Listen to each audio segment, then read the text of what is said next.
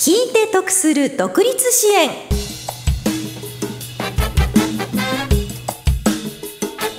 こんにちは亀井さゆりです。皆さんは新しくお店を開業したいとか会社を作りたいなんて考えたことはありますか？また考えたことがある方は設立までに無料で相談に乗ってくれるところが西東京にあるということをご存知ですか？今日から7日間連続で西東京商工会創業支援センターが行っているお店の開業や会社の創業などを支援する事業についてご紹介していきます。1日5分と短い時間ですがぜひチェックしてくださいね。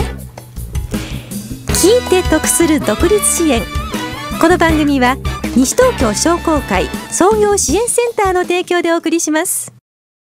これから商売を始めようと思っているあなた。西東京には無料で創業の手ほどきをしてくれるところがあるのを知っていますか？必要な手続きや初期投資費用のアドバイス開業時の融資や税制面での優遇制度もありますよ。西東京商工会創業支援センターは田無駅南口イングビル3階です。さて第1回目の今日は西東京商工会創業支援センターがどのようなところなのかを西東京商工会で創業支援センターの運営を担当している岩崎哲司さんにお話を伺います。岩崎さんよろしくお願いします。よろしくお願いいたします。早速ですが西東京商工会創業支援センターこれはどういったところなんですか？はい、えー、創業支援センターは、えー、西東京商工会が西東京市の補助を受けて、えー、平成14年にスタートいたしまして、はい、平成21年度からは経営革新相談センターというように名称を変更いたしました。もともとはですね1980年代に個人事業者の廃業率が高くなりまして、まあ、バブルがはじけた90年代には法人の廃業率も高くなってきたんですね。はいまあ、景気が悪いので新しく開業される方も少なくなってきまして廃業する方と開業する方の逆転がですね非常に問題になりました。廃業の方が多くなっちゃったんですね。そうですね。そこであの創業支援というものが必要だということになりまして私たち創業支援センターができてまいりました、はい、ちなみにあの東京の26市ありますが、まあ、自前の創業支援センターがあるのは西東京だけなんですよ。そうなんですか？はい。西東京すごいですね。そうですね。で23区でもそれほど多くありません、はい、おお西東京すごいですね。ね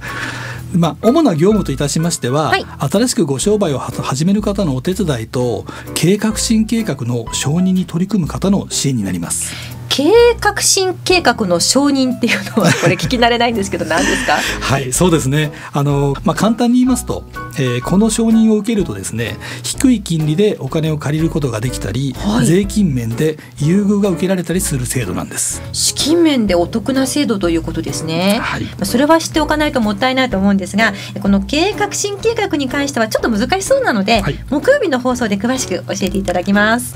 では新しく商売を始める方のお手伝いについてなんですが具体的にはどんなことをされるんですか？はいそうですね。あの独立をしようという方はご自分の専門分野に関してはものすごく、まあ、調べていまして、はい、えー、知識も十分なんです。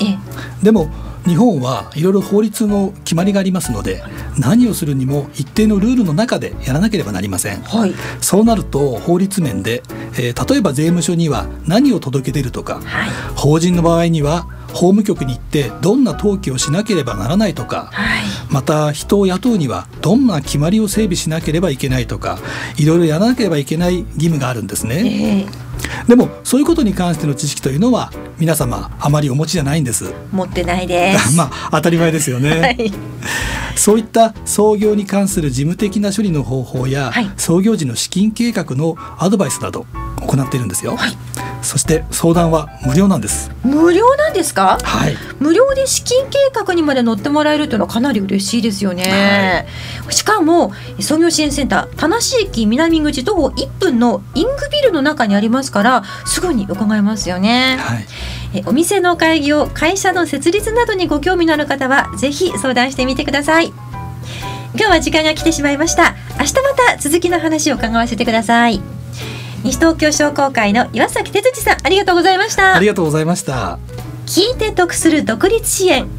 この番組は西東京商工会創業支援センターの提供でお送りしました。